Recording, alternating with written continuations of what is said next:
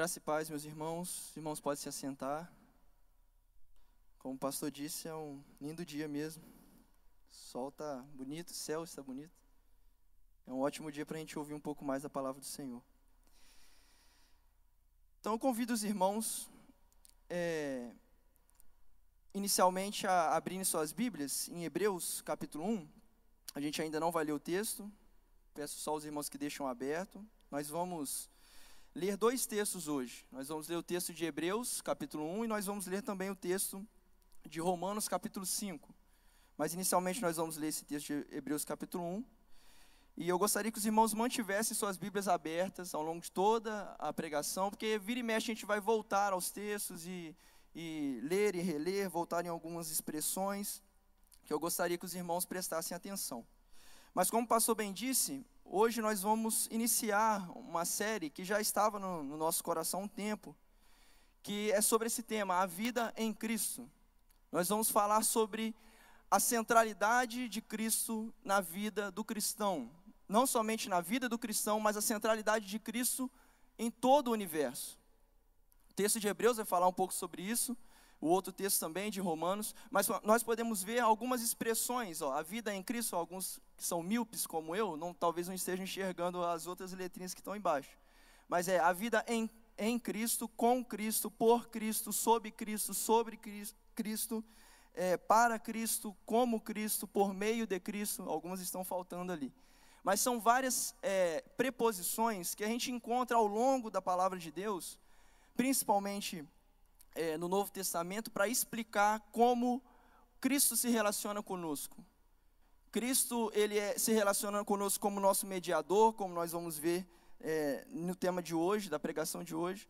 Mas nós também nos relacionamos com Cristo como nosso alvo, como nosso companheiro, como nosso Senhor, como nosso fundamento, como nosso Deus. E, e todas essas formas de se relacionar com Cristo são simbolizadas por essas expressões em, por, sobre, por meio de. E hoje nós vamos falar sobre Cristo, o nosso mediador, por meio de Cristo, nosso mediador. E eu gosto muito dessa canção que a gente cantou hoje, é, que ressalta a centralidade de Cristo. Jesus, tu és o centro. E não sei se os irmãos perceberam, mas a, a, a música fala sobre três é, áreas em que Cristo é o centro. Primeiro, Cristo é o centro de tudo o que há. Cristo é o centro do universo. Todas as coisas convergem para Cristo. Por quê? Primeiro, Ele é o Criador de todas as coisas. Não somente o Criador, como o sustentador, como o texto de Hebreus, como a gente vai ver, fala sobre isso. Ele é o herdeiro de todas as coisas. Tudo converge para Cristo, então Ele é o centro de tudo o que há. Mas também Cristo não é somente o centro de tudo o que há, como Ele é o centro do meu ser ele não tem a ver so, somente com o universo, com o cosmos, mas ele tem a ver com a minha vida individual, pessoal, específica, na minha vida prática, nos meus relacionamentos, na minha família, no meu coração, nos meus sentimentos. Cristo é o centro de tudo o que há, mas ele também é o centro do meu ser. Mas também Cristo é o centro da igreja. Cristo é o centro, ou deveria ser o centro das nossas reuniões, dos nossos cultos, tudo deve convergir para Cristo. Da nossa célula, a gente deve falar, deve falar de Cristo. A gente deve se reunir por Cristo, para Cristo, por meio de Cristo. Que essa centralidade de Cristo possa ser refletida em nossas vidas e a gente possa aprender um pouco mais sobre isso nessa manhã. E por último, antes da gente entrar no nosso texto de Hebreus capítulo 1, talvez você esteja perguntando o que seria um mediador, o que é um mediador? Para que serve um mediador? Ou por que nós precisamos de um mediador. Mediador, numa significado mais simples, ordinário, é alguém que está entre duas coisas, ou que está entre duas pessoas, que está no intermédio, que intervém, que concilia uma briga, a gente encontra esses significados também, alguém que é, media uma situação, um acordo.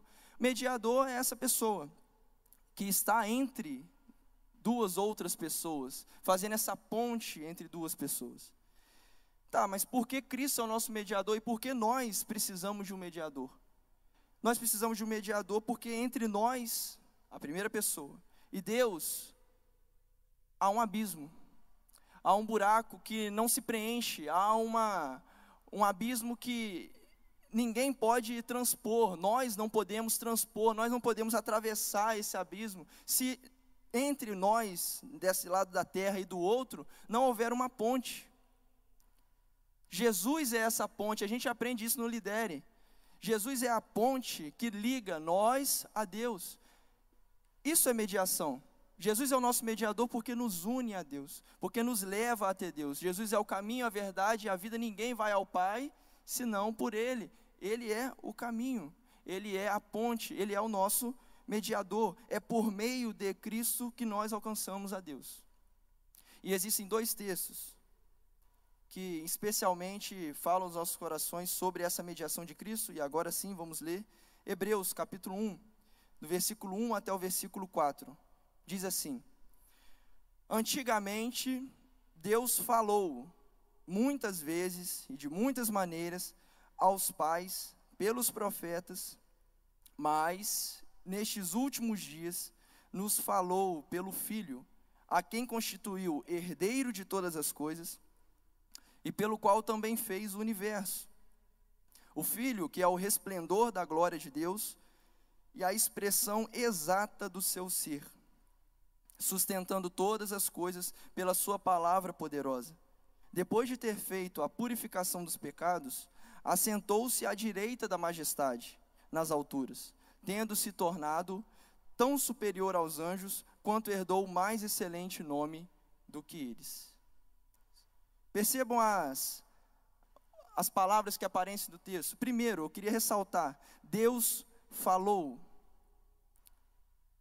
Irmãos, Deus fala, Deus se revela, Deus comunica a Sua palavra a nós é necessário que Deus fale, porque nós, por causa desse abismo que há entre nós e Deus, nós não temos a capacidade de conhecer a Deus sem que Ele se mostre a nós, sem que Ele se revele a nós, sem que Ele fale conosco. Por isso, o primeiro ponto, a revelação de Deus por meio de Jesus Cristo. Se não fosse Jesus Cristo, nós não conheceríamos quem Deus é, porque é, é Jesus quem revela o próprio Deus a nós.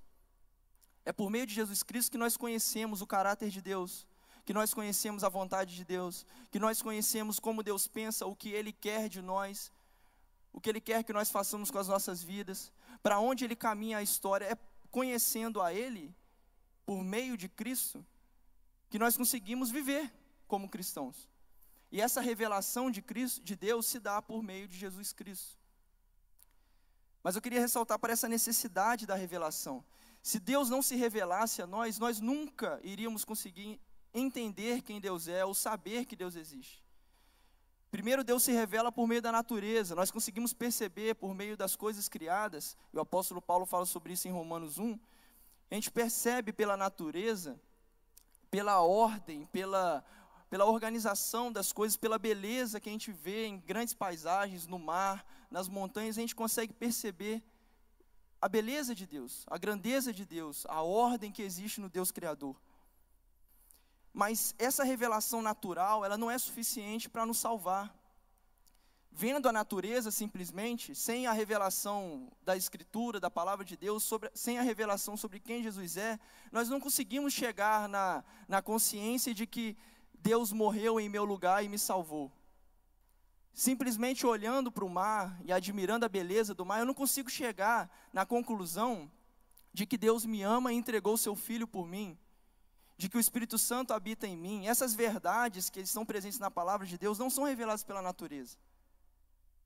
A gente precisa, por meio da Escritura, conhecer a Deus. Por isso que o autor de Hebreus abre o seu texto falando: Deus falou.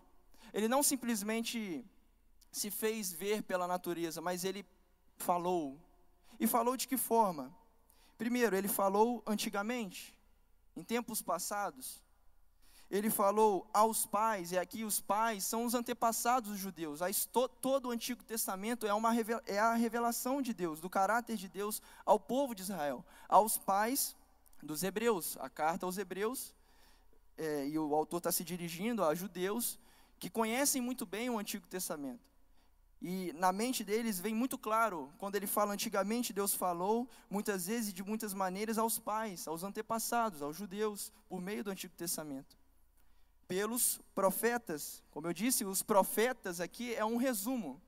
É um resumo de toda a lei, de todo o Antigo Testamento, de toda a revelação de Deus, desde é, Moisés, desde a Torá, desde a, das, das tábuas dos mandamentos, os dez mandamentos, até os últimos profetas, até Malaquias, que nós vemos no nosso cano bíblico. Então, percebam o contraste. Essa é a primeira parte da revelação de Deus. Deus se revelou sim aos nossos antepassados, antigamente, pelos profetas, de muitas maneiras, de muitas formas. Se os irmãos lembrarem alguns trechos do Antigo Testamento, vão ver. Deus se revelou por meio da sarça ardente. Deus se revelou a Abraão como um fogo por meio dos animais, Deus se revelou como simplesmente uma voz, Deus se revelou em meio a uma fornalha ardente de fogo, ele estava lá como uma figura humana. Deus se revelou de várias formas e de muitas maneiras ao longo do Antigo Testamento. Mas Deus também se revela a nós nesses últimos tempos por meio do Filho. Perceba o contraste. Antigamente, nos últimos dias, aos pais, a nós, pelos profetas, pelo Filho. O que o autor está falando é o seguinte: não vamos desmerecer o que foi revelado antes. O Antigo Testamento é a palavra de Deus, é Deus falando a nós por meio dos profetas. Mas agora chegou uma revelação maior, uma revelação superior, uma revelação que expressa exatamente quem Deus é, de uma forma que a gente não tem como confundir. Essa revelação é o Filho, Cristo Jesus. Ele é o herdeiro de todas as coisas. Ele é aquele que, pelo qual fez o universo. Percebam que na, na canção que a gente cantou, fala sobre Cristo ser o início e o fim. E essas expressões, herdeiro e pelo qual fez o universo, também revelam o fim e o início. Cristo é o herdeiro de todas as coisas, porque pelo seu sacrifício, ele se torna senhor e se torna herdeiro de todas as coisas. Os salmos falam muito sobre isso, sobre um rei que, que senta no seu trono, reina sobre o universo, e ao reinar sobre o universo, os, os apóstolos entenderam que esses salmos diziam sobre, falavam sobre Jesus e aplicavam isso a Jesus. Jesus é o filho que reina sobre todas as coisas e que é herdeiro de todas as coisas.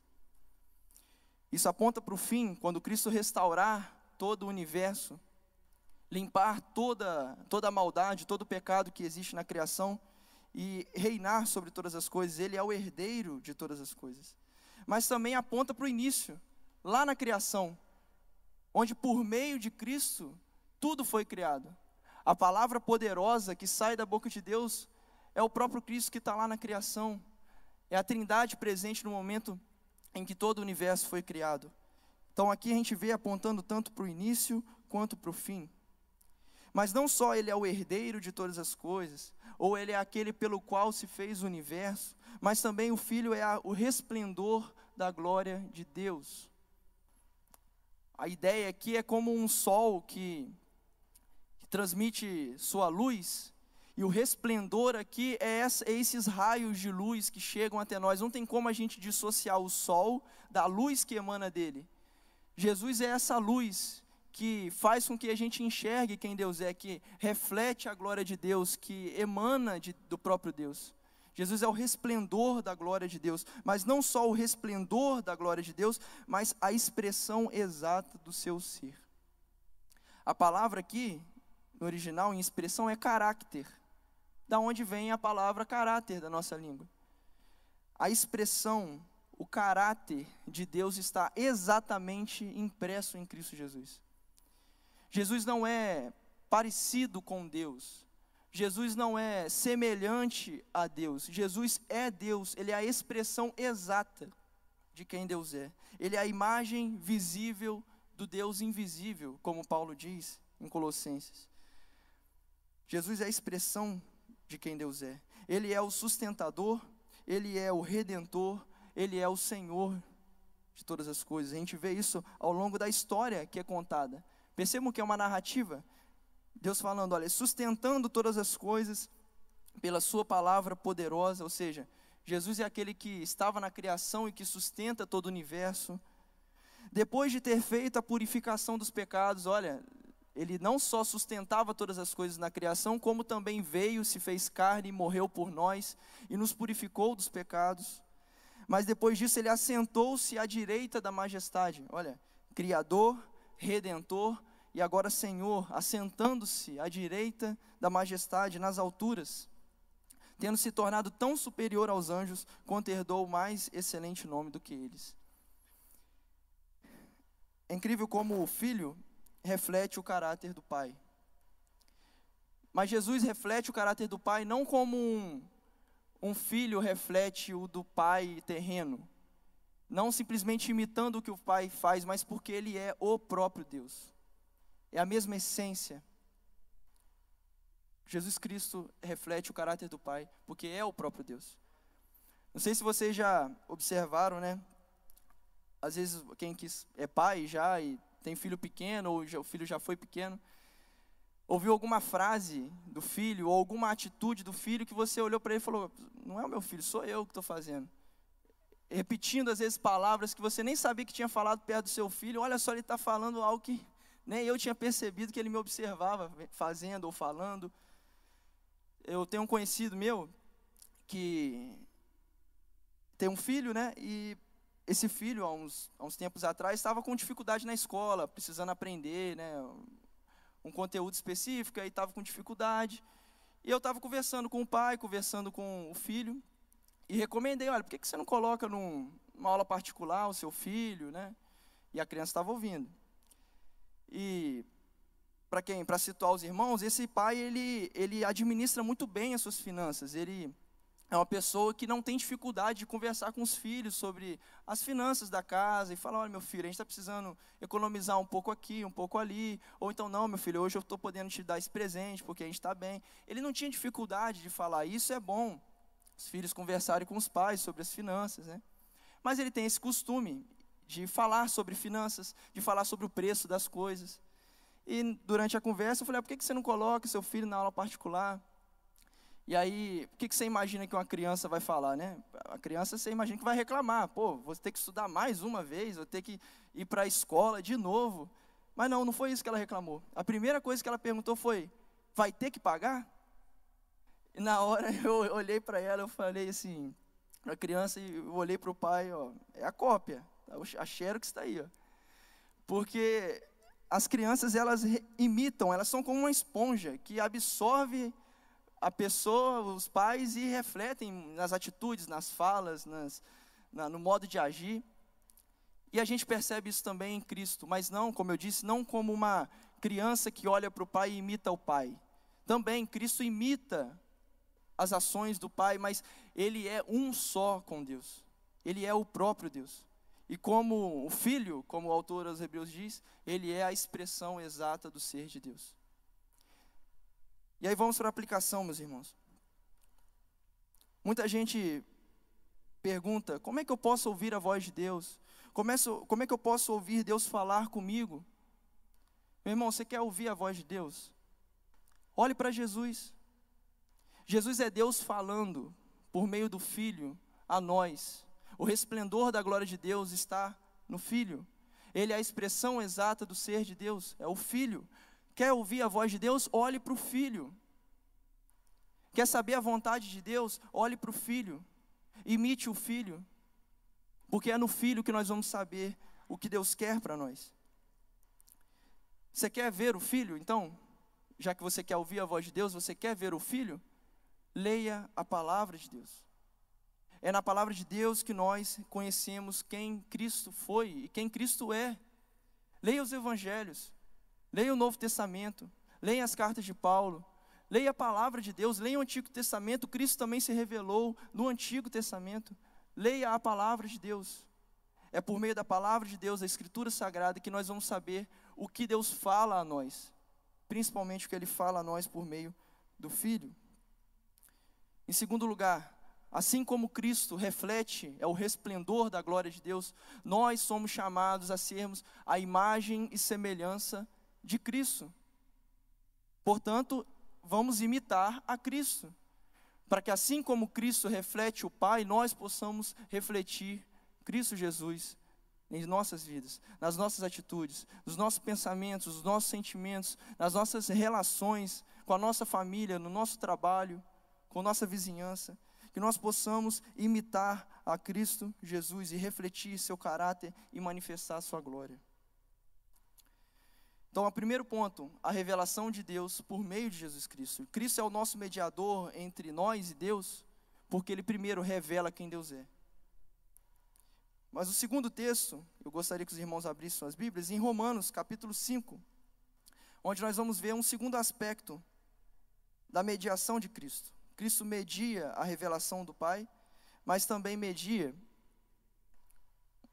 uma outra coisa que a gente vai entender. Romanos capítulo 5, versículo 1. Nós vamos ler até o versículo 11.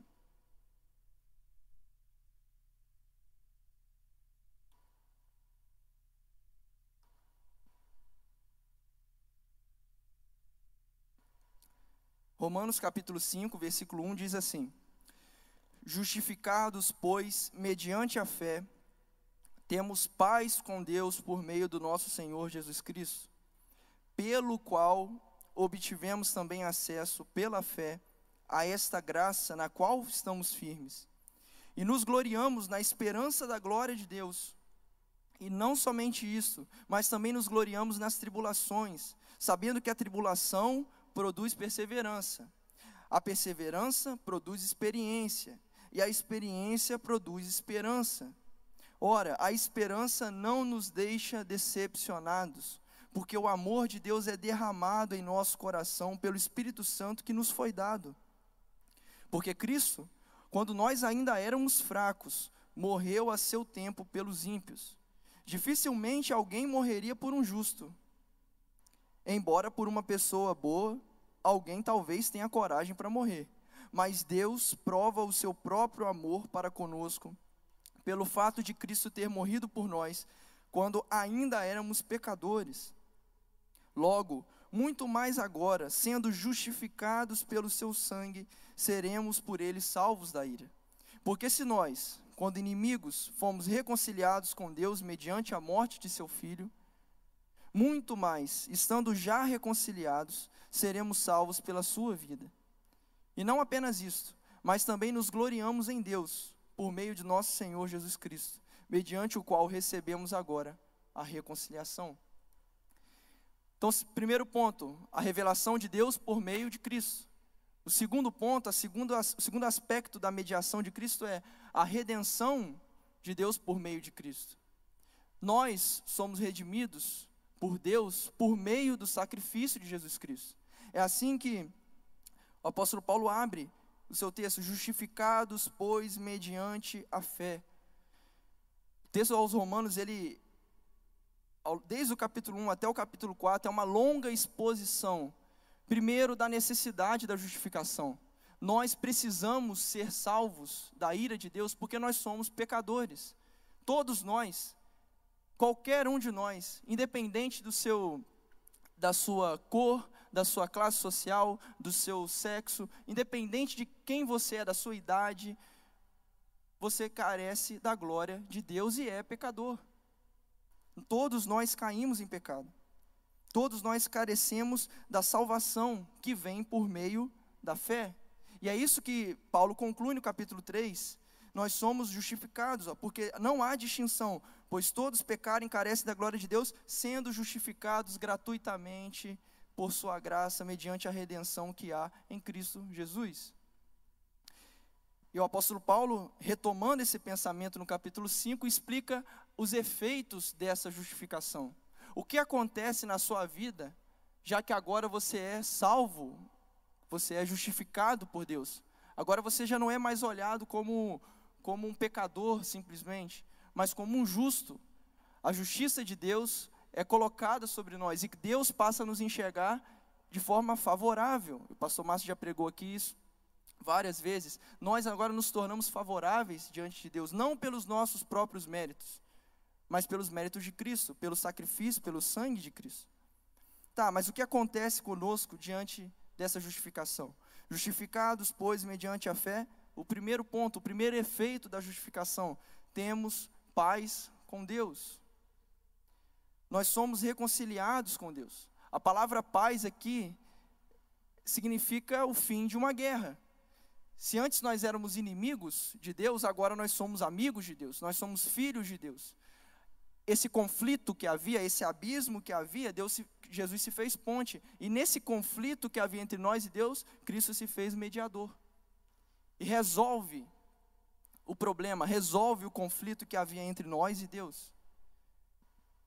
Jesus nos traz paz com Deus. Nós não precisamos mais entrar ao trono da graça com culpa. Nós possamos, podemos entrar no trono da graça livremente, porque Cristo já pagou o preço que nós precisávamos pagar. A dívida que estava sobre nós foi lançada sobre a cruz. E agora nós temos livre acesso a Deus. E esse é o segundo efeito. Nós temos paz com Deus por meio do nosso Senhor Jesus Cristo, pelo qual obtivemos também acesso pela fé a esta graça na qual estamos firmes. Olha as palavras utilizadas: paz e graça. Não são as palavras que o apóstolo Paulo sempre inicia as suas frases, as suas cartas dizendo graça e paz da parte de Deus, nosso Pai e do Senhor Jesus Cristo? Não é a forma como a gente muitas vezes nos, sal, no, no, é, nos saudamos, né? Graça e paz, meu irmão, graça e paz, paz do Senhor. Porque graça e paz são os elementos que sustentam a nossa vida.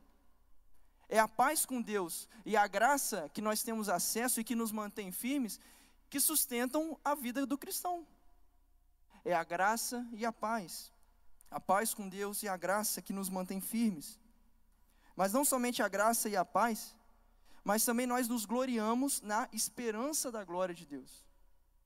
A paz resolve o nosso passado de culpa. A paz resolve o nosso temor pelos pecados cometidos. Agora eu não estou mais em conflito com Deus, eu estou em paz com Deus. Eu não preciso mais me culpar. O meu passado está no passado, porque agora eu tenho paz com Deus. A graça resolve o nosso estado presente. Eu continuo sendo pecador. Eu sou justo, mas eu sou pecador, e nesse conflito que há dentro de mim entre ser justo e ser pecador, Deus derrama a graça que me mantém firme. Deus derrama a graça que me sustenta. Deus derrama a graça que me santifica. Deus derrama a graça que me faz olhar para frente e continuar caminhando na minha fé. Então, a paz resolve o meu passado, a graça me sustenta no presente, mas a esperança da glória de Deus me faz olhar para o futuro com expectativa, com alegria. Gloriar aqui não é se orgulhar, não é se gabar. Nos gloriamos significa é, nos alegramos, nós ficamos felizes, nós nos alegramos com a esperança da glória de Deus. É Deus quem recebe glória. É Deus quem vai um dia se manifestar entre nós, como eu disse, restaurando todas as coisas. E é isso que nós cantamos também. Percebam como a, a escolha da música hoje, inclusive fazer uma pausa, né? Parabéns ao, ao pessoal do louvor, escolheram muito bem a música. Ela se encaixa perfeitamente com a mensagem. Jesus é o centro e um dia ele virá. Ele é o centro da igreja e um dia ele virá. É essa esperança que aponta para o futuro de um dia, onde nós veremos o próprio Cristo manifestado em glória entre nós, que nos sustenta também na, na perseverança da nossa fé. Então, nos gloriamos na esperança da glória de Deus, esse é o terceiro efeito da salvação. E não somente isso, mas também nos gloriamos nas tribulações. São três glórias, três alegrias que o cristão carrega nesse texto. Nós nos gloriamos na esperança da glória de Deus, nós nos gloriamos nas tribulações, e por final, lá no, cap... no versículo 11, nós também nos gloriamos em Deus. Então, nós nos gloriamos nas tribulações. Não importa a situação em que você esteja passando, a turbulência, a tempestade em que você se encontra. Nós ouvimos há pouco tempo, no seminário de casais, o pastor Márcio Antunes falou sobre as tempestades da vida, em específico as tempestades que existem no nosso casamento, né, no, na nossa família. Essas tempestades, independente de quais sejam, seja uma tempestade na sua família, tempestade nos seus negócios, nas suas finanças, tempestade na sua saúde, tribulações, turbulências que você passa na sua vida, não importa qual tribulação você esteja passando. O cristão é convidado a se alegrar, mesmo em meio às tribulações. Não é uma alegria falsa, não é uma alegria para mostrar para os outros. Talvez para os outros você esteja chorando, olhando visivelmente você está em luto. E isso também é legítimo. Nós já falamos aqui várias vezes como o cristão lida com sofrimento e a gente é muito realista com relação a como a palavra de Deus nos instrui a lidar com o sofrimento. Nós choramos em momentos de tristeza. Nós é, choramos com os irmãos que choram também. Nós devemos ser realistas e sermos coerentes com a situação que nós vivemos. Se é um momento de luto, viva o seu luto. Se é um momento de tristeza, viva a sua tristeza. A ideia aqui de se gloriar na tribulação é: as tribulações não são causas de desespero no nosso coração. Nós choramos? Sim. Nós ficamos tristes? Sim. Mas não desamparados, não desesperados, não aflitos, não abatidos porque nós sabemos em quem confiamos. Nós sabemos a glória que esperamos ser manifesta. Nós sabemos o rei a quem servimos. E é essa certeza que me faz me gloriar, inclusive na tribulação. Sabendo que esse mesmo rei, que um dia vai restaurar todas as coisas, governa a história e usa cada detalhe da minha vida, cada situação que eu passo, sejam as boas, sejam as ruins, seja a vida, seja a morte, seja o sofrimento, sejam as alegrias, para produzir em mim perseverança, para produzir em mim experiência, para produzir em mim esperança. É a esse Deus que nós servimos, a um Deus que produz em nós uma esperança que não nos deixa decepcionados. Não é uma esperança vã, não é uma esperança vazia, não é uma esperança sem fundamento, mas o próprio Deus, que nos aponta para o futuro, já nos dá um aperitivo, um gostinho do que a gente vai experimentar no futuro. E o que nós vamos experimentar no futuro? A própria presença gloriosa de Deus. E qual é esse esse aperitivo que ele nos dá? Qual é esse selo de garantia de que ele vai cumprir aquilo que ele vai nos dar um dia? Da promessa que ele nos deu. É o Espírito Santo. O amor de Deus é derramado em nosso coração pelo Espírito Santo que nos foi dado. Por isso, Paulo se refere ao Espírito Santo como um selo, é um selo de uma promessa. Ele é um selo que garante, é como se fosse um. Como se você estivesse emprestando dinheiro para alguém e para garantir que você vai. Perdão, você está pegando dinheiro emprestado, mas para garantir que você vai pagar de volta, você deixa algum bem de valor seu fala, dizendo assim: olha, fique com isso porque eu vou te pagar. Se eu não te pagar, você está com isso, é uma garantia, eu vou te pagar. O Espírito Santo é esse, essa garantia, esse selo. Deus nos dá o Espírito Santo como garantia. Olha só, ele vai habitar no seu coração para você sentir um pouco do que você vai experimentar no futuro. Como uma garantia de que eu vou cumprir a minha promessa.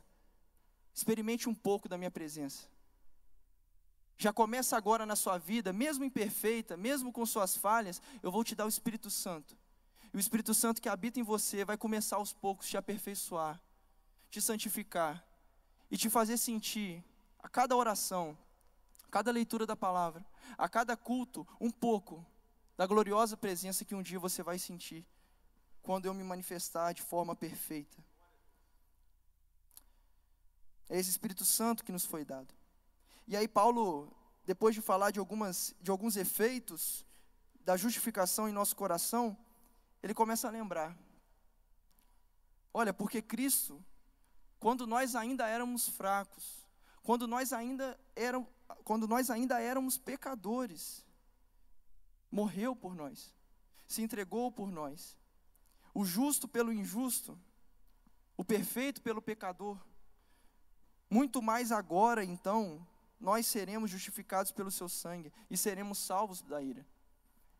Olha, você está passando por uma dificuldade, mas lembra quem te salvou. Se ele te salvou quando você era pecador, imagina agora que você é justo, foi justificado por Deus. Que sofrimento é esse que você está passando que te faz se desesperar? Se você foi salvo da ira, que era o pior, por que você acha que Deus vai, vai te deixar nessa situação agora? É, é essa a argumentação de Paulo. Cristo nos salvou, Deus nos salvou da ira por meio de Cristo. E se Deus nos salvou quando nós éramos inimigos, por que, que você acha que Ele vai te deixar sozinho nesse momento, desamparado? Por isso nós nos gloriamos, por fim, não somente é, na esperança da glória de Deus, não somente nas tribulações, mas nós nos gloriamos em Deus. Porque nós percebemos o que Ele fez por nós. E ao perceber o que Ele fez por nós, nós nos alegramos com a reconciliação que nós ganhamos por meio de Cristo Jesus. Cristo é o nosso mediador. Jesus é aquele que se põe entre nós e Deus. É por meio dele que nós conhecemos, é por meio dele que nós somos redimidos, que nós somos salvos. Por isso, aplicando esse texto aos nossos corações, não existe culpa, não existe incerteza se Deus nos ama ou não que resista diante de tal demonstração. Deus entregou o seu filho por pecadores. Jesus Cristo morreu em meu e em seu lugar. Não existe medo não existe culpa, não existe temor, incerteza do amor de Deus que resista diante de uma, de uma demonstração como essa. Se você está aqui me ouvindo nessa noite, ou está nas suas casas, ouvindo, na sua casa, ouvindo essa pregação, entenda que não existe pecado que você tenha cometido que seja tão grande que Deus não possa perdoar. Não existe pecado, não existe passado, não existe culpa tão pesada que você não consiga entregar na cruz de Cristo, entregar para Deus, que Deus não possa sumir com ela. Que Deus não possa suportar, porque Ele já suportou o seu fardo na cruz do Calvário. Você não precisa mais carregar esse fardo nas suas costas. Arrependa-se diante de Deus e entregue seus pecados, entregue seu fardo nas mãos de Deus, porque Ele é misericordioso para nos perdoar sem que nós não merece, sem que nós fizéssemos nada, sem que nós possamos fazer nada em troca. Nós não merecemos. Realmente você é culpado. Mas em Cristo Jesus nós somos perdoados. Pelos méritos de Cristo, pelas obras de Cristo, pelo favor e pela misericórdia de Cristo, não por nós. Arrependa-se do seu pecado e se entregue a Jesus. Em segundo lugar, Talvez você aqui seja um cristão, que esteja passando por uma tribulação, uma dificuldade, um sofrimento, como eu disse aqui, uma dificuldade financeira, um sofrimento na, na família, um parente doente. Talvez você tenha alguém aqui, nesse momento, que está internado com Covid, alguém que você conhece, que é próximo a você. Eu não sei o que você está passando. O que o apóstolo Paulo diz por meio da palavra de Deus que Deus diz por meio da Sua palavra, é que nós temos uma esperança que não nos decepciona. O Espírito Santo que habita em nós é o nosso selo, a nossa garantia de que Deus olha para nós com amor e com misericórdia. Talvez a sua situação não vá se resolver como você, se, como você espera. Talvez a pessoa que está doente não vai sarar. Como nós conhecemos muitos testemunhos de irmãos nossos que entraram na igreja e conheceram a Cristo por alguma doença e continuam cristãos até hoje, mas a doença não foi embora. Continua em tratamento. Porque agora, por meio dessa doença, ele conheceu a Cristo. E agora nem mais importa se vai curar ou não vai, porque ele conheceu a Cristo, que é muito superior e muito melhor do que uma cura física. Nós oramos sim por cura. Nós oramos sim por restauração. Nós queremos experimentar o poder de Deus, a glória de Deus já na era presente. Nós queremos ver os milagres de Deus. Mas a partir do momento que você encontra um prazer muito maior do que nosso prazer físico, que é o próprio Deus, todas as coisas agora não mais importam. Nada mais importa. Nada se compara a ti, Jesus. Foi isso que nós cantamos. E é sobre isso que nós vamos continuar cantando, continuar louvando ao Senhor. Que você hoje seja consolado por essa palavra. Que você hoje seja confrontado também por essa palavra. A perceber que Deus, que Deus é o centro de toda a história, que Cristo é o centro de toda a história, mas também é o centro do seu coração. E que por ser o centro do seu coração, controla a sua história. Confie o seu coração a Cristo Jesus. Talvez esteja sendo difícil, sendo, esteja sendo doloroso para você, mas o Espírito Santo está aí no seu coração, e Ele vai passar com você, qualquer situação que você esteja passando. Que o Espírito Santo hoje seja o nosso confrontador, possa ser o nosso consolador, possa ser o nosso redentor, nos livrar da maldade do nosso coração, mas também nos livrar da tristeza que muitas vezes abate a nós numa manhã tão bonita como essa. Que a gente possa ir para as nossas casas, felizes, alegres, gloriando na glória de Cristo Jesus, revelada em Deus e manifesta na salvação que nós recebemos. Amém?